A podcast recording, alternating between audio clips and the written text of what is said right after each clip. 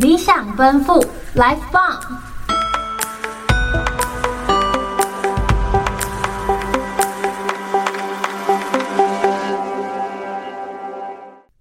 人生公路有多远，有多长？发生一件小事，或许就能引起巨大的蝴蝶效应。各位观众，大家好，欢迎回到理想奔赴 Life Bomb。我是静宜大学乐学团队主持人可轩，欢迎今天的来宾子莹。Hello，各位观众，大家好。上集啊，我们有提到关于启蒙老师温馨感人的故事分享，这集我们就来接续聊聊大学之前的校园时光，还有什么有趣或是值得我们重新思考的一些回忆吧。嗯，如果讲到大学或者是之前的校园时光，我特别怀念我在。以前国高中的时候还能六七点爬起来，我现在真的是每天早上起床都很痛苦，特别冬天的时候，很想躲在棉被里。我真的很敬佩我以前这么年轻这么勇，我现在就只是一个傲笑脸这样子。就是说啊，现在早八起来的课就觉得很辛苦呢。我的闹钟可是设了一排，醒了就按掉，醒了就再按掉，一直无限的赖床。哦，我的闹钟也是，真的设一大堆。然后，然后我想要分享，在我国中的时候啊，这个让我印象非常深刻。我们班有男生提议说要帮大家偷跑到学校对面，因为我们学校对面有间饮料店，要帮大家一起买饮料。结果买回来的时候就被学长堵住，堵在那边抓到，抓到教官的前面。后来班导都知道，然后我们一整群都被叫下去训话，就是很多人。那时候就被罚爱校服务，大家一起在那边拔草，还是很开心。然后结束之后，教官还让我们回去拿我们的饮料。教官万岁！教官真的是让我们又爱又恨的。想想当初少年时光，真的很快乐。教官真的是很好的一个人呢。好像每一个人在求学阶段都发生很多不一样，可是却很精彩的故事哦。嗯，当时啊，每天都非常的无忧无虑。那对于某些人而言呢，会不会校园生活对他们来说却是不堪回首的回忆呢？每个人的故事都不一样。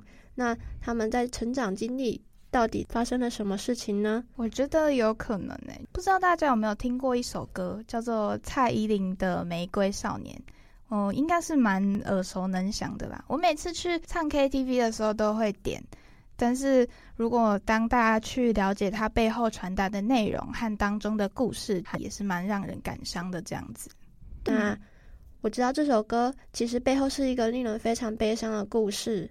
这个故事的主角叶永志啊，是因为性别的认同，长期遭受到霸凌。嗯，我想到我在大一的时候有一堂课叫做阅读与写作，有一篇名叫《人间失格：高数少年之死》的报道文学，是一个叫做陈俊志作者写的，讲述一个学生名叫叶永志的学生，在他高中的时候，因为女性向的特质。阴柔的特质被大家当成异类，而遭受到班上的同学排挤啊、欺负。嗯，后来，嗯，他甚至走向了死亡的这种命运，也导致他们整个家就是非常的破碎不堪。这样子听起来真的格外沉重诶，但是这却是真实发生过的事情。嗯，那。对于当时保守的年代啊，其实像叶永志这样特质的人呢，从来都不被大众接纳，因为跟其他人不一样，大家没看过，所以会觉得他是异类，然后遭遇到排挤，接着就是霸凌。嗯，我还记得我在国小的时候，也有一个同学也是被霸凌，他算是一个智力能力比较不足的学生，但是外界给他的不是额外的关照。而是在他的伤口上面这样撒盐，然后用他的这种智力不足的点去恶意的做欺负、嘲笑、捉弄这样子。嗯。他后来因为接收到太多的像这种恶意的呃欺负啊，后来他就不堪承受，然后转学了，真的是蛮可惜的。嗯。这段回忆对我来说已经有点难回想了，但是可能对于当事人来说，可能是童年。嗯，校园时光的噩梦这样子，像是我们如果遇到这些生理疾病的人呢，只希望能周遭社会能对他们友善一点，能包容他们，而不是觉得他们是异类，然后针对他们。嗯，但是啊，有些人被霸凌的原因，可能只是一些不足挂齿的原因可能非常的微小。同样是发生在我国小的时期，我印象非常的深刻。那是发生在我一个朋友的同学身上的一个故事。我记得印象中，她原本是一个非常活泼开朗的女孩，然后人缘还不错，跟谁都有很有话聊。然后还记得啊，当时却因为她肠胃不舒服，一不小心没能忍住而弄脏了裤子。那因为我们知道，国小的孩子其实心智都还没有成熟，然后对于一些可能一些比较特别的事情，他们没办法用同理心去接纳，反而会冷落他们。那这件事情呢，好死不死就被我们同学发现了。同学发现之后呢，也是嘲笑了他，还帮他取了一个非常难听的绰号。从此之后，这个女孩的人际关系就被冷落，她也不像以前一样非常有自信，跟谁都有话聊。我觉得这也算是种霸凌，对吧？嗯，我觉得也算是诶。希望他现在能够摆脱掉这个阴影。现在我自己听下来，真的算是一件。蛮小的事情，啊、解决掉就好了。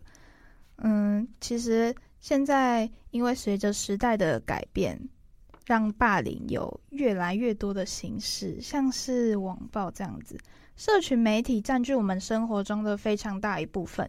有越来越多的人会在网络上面匿名留言，留着平常对根本不会直接对人使用的这些词汇、这些词语，像是在呃我们大学生的。很知名的论坛上面，D 叉叉卡，没错，上面也常常看到，就是在一篇文章下面风向整个一片倒，然后很多都是因为当事人一时爽，没有经过任何思考就留下了这种言论。之前就有听说过，有人因为上面的网暴压力承受不住而导致跳楼这种案例。对啊，像这种躲在键盘后面伤害别人的人，其实根本就不知道，其实文字的威力真的可以造成一个人身心的受伤。他们就俗称为键盘侠。嗯，不过不要认为没有实际行动才算霸凌，有时候呢，知道言语带来的杀伤力真的可以摧毁一个人。恶言相向、不实造谣、跟刻意抹黑等。很多很多公众人物啊，都是因为这个原因造成网络霸凌，结束自己年轻的生命，非常的不值得呢。这边再跟大家提醒一下，各位有需要都可以去拨打我们的反霸凌专线一九五三哦，一九五三。没错，如果啊各位听众有面临这样的困扰，不要吝啬，及时寻找管道求助。像是啊，学校都会有辅导处可以咨商，里面有资历非常丰富的咨商师，千万不要一个人憋在心里，憋久了会容易生病。你值得探索生命中各种的美好。那我们今天就到这边吧，各位观众，我们下次见，拜拜，拜拜。